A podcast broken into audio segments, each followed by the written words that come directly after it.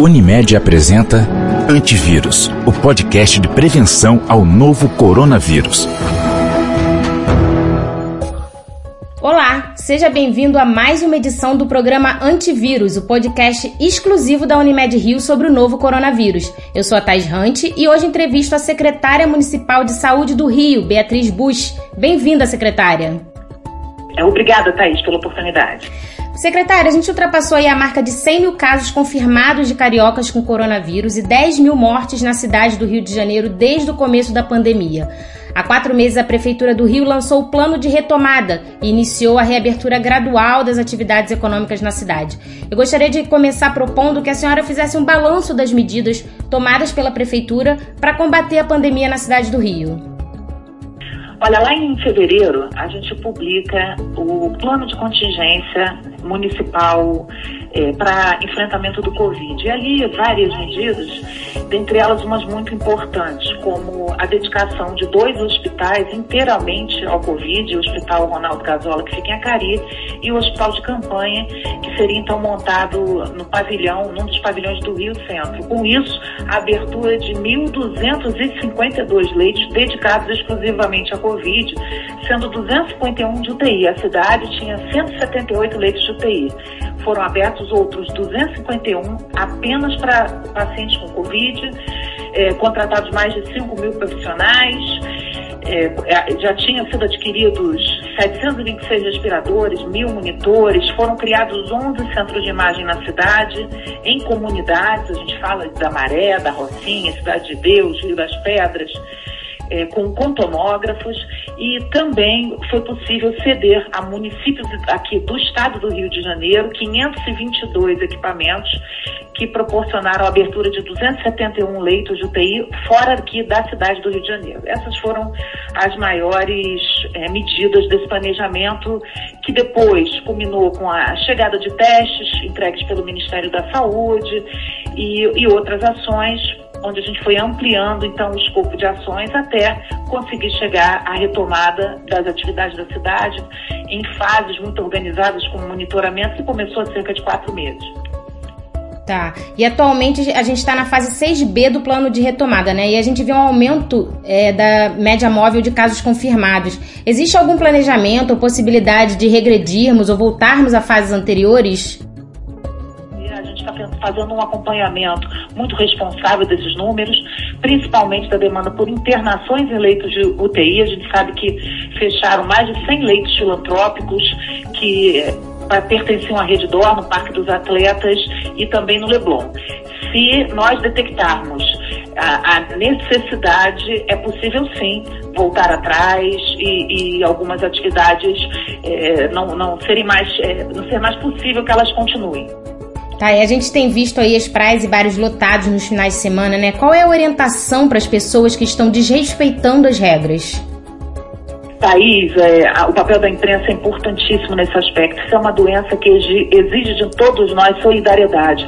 80% das pessoas são portadores assintomáticos e podem levar esse vírus para outras pessoas, principalmente idosos, pessoas que têm doenças que a gente chama de comorbidades, como diabetes, como imunodepressão.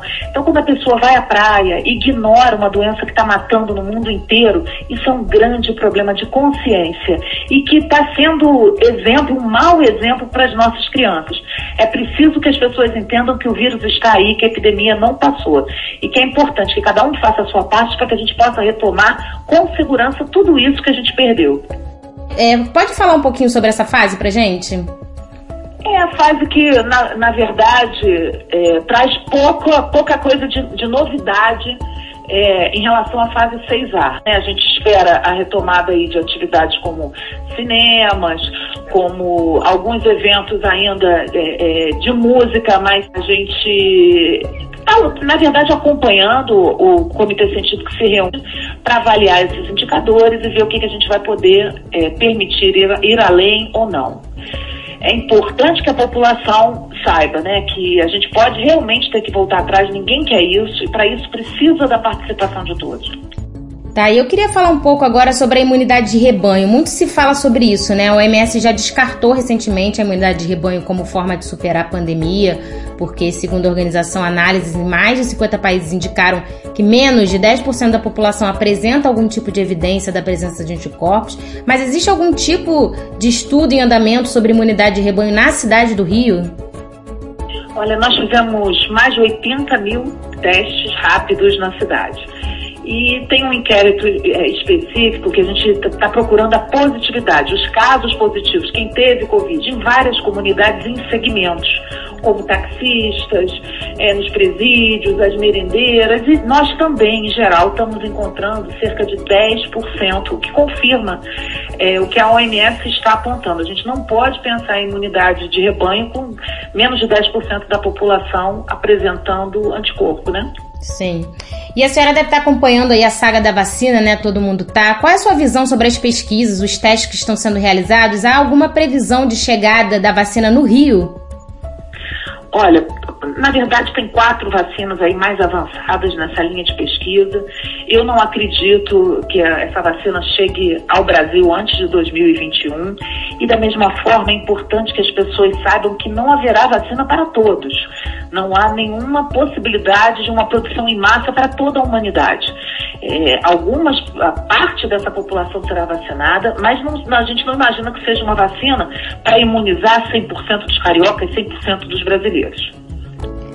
Tá. E quando a gente tiver essa vacina, eu espero que, né, muito em breve, quais serão os grupos que receberão primeiro? Como é que vai ser priorizada essa distribuição? Já existe algum planejamento quanto a isso aqui na cidade do Rio?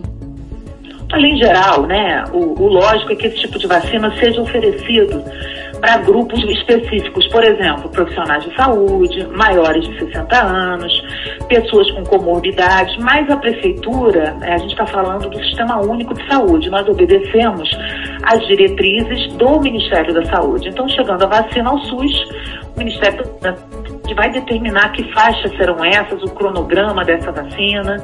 Então, a gente vai seguir aqui o que o Ministério da Saúde determinar. Ok. E a senhora, como médica, como é que avalia a, a evolução da doença? O que, que a gente sabe hoje que não sabíamos no começo? Olha, eu, eu acho que há coisas importantes que nós sabemos hoje. Por exemplo, que a máscara, ainda que a máscara de pano, diminui a carga viral da transmissão. Então, impacta efetivamente na transmissão. A gente não sabia disso no início da doença a gente nem tinha máscaras, né? Havia uma certa restrição e, e, nem se pensava em máscaras de pano, como a gente tem visto na rua. A gente também não conhecia a, a, como era favorável a internação precoce dos pacientes no início da doença no Brasil, a orientação era que ficasse em casa e só procurasse o hospital quando sentisse falta de ar, um sintoma grave. E hoje é justamente o contrário. Se você tiver é, gripe, é, é, perda do olfato, procura uma unidade de saúde, porque a gente sabe que há benefício do tratamento precoce. E, e também falando da coisa mais específica médica, as nossas técnicas de ventilação artificial, não é? As pessoas que precisaram ir para o respirador, hoje a gente tem uma abordagem, aprendeu muito com a doença e tem uma abordagem é, melhor, assim como a utilização do teste. A gente nem tinha teste no começo da doença, hoje a gente já tem um teste que pode ser usado para promover o isolamento de contactantes, por exemplo, para evitar que a doença se espalhe em bairros, em famílias. Então, são coisas que a gente aprendeu ao longo do tempo. E no fim de março a senhora testou positivo para o novo coronavírus, né? E chegou a ser internada. Qual é a sensação de ter superado o vírus? Olha, quando eu adoeci, eu não imaginava que teria gravidade, né? A gente se assusta, sai do ambiente familiar, perde o contato, não recebe visita. E o tempo todo que eu estava lá foi tentando ver o que me fazia bem para reproduzir isso assim que eu tivesse alta nas nossas unidades. É, para o médico é raro e delicado estar na posição de paciente, mas eu acho que eu cresci com isso, minha família cresceu, meus colegas de trabalho, isso renovou. Eu não fui a única, tivemos perdas aqui, tá aí, de pessoas que trabalhavam conosco, de parentes, de amigos. Eu tive, porque eu estava na linha de frente, enfim, é, superei isso, encarei isso com naturalidade para continuar trabalhando e tentando fazer o melhor meu dia a dia e da minha equipe. Secretária, muito obrigada pela sua entrevista, por ter aceitado o nosso convite. Eu é que agradeço a oportunidade, estou à disposição. Eu conversei hoje com a Beatriz Bush, secretária municipal de saúde do Rio. Obrigada a você que ouviu até o final pela audiência e até o próximo programa. Unimed, cuidar de você. Esse é o plano.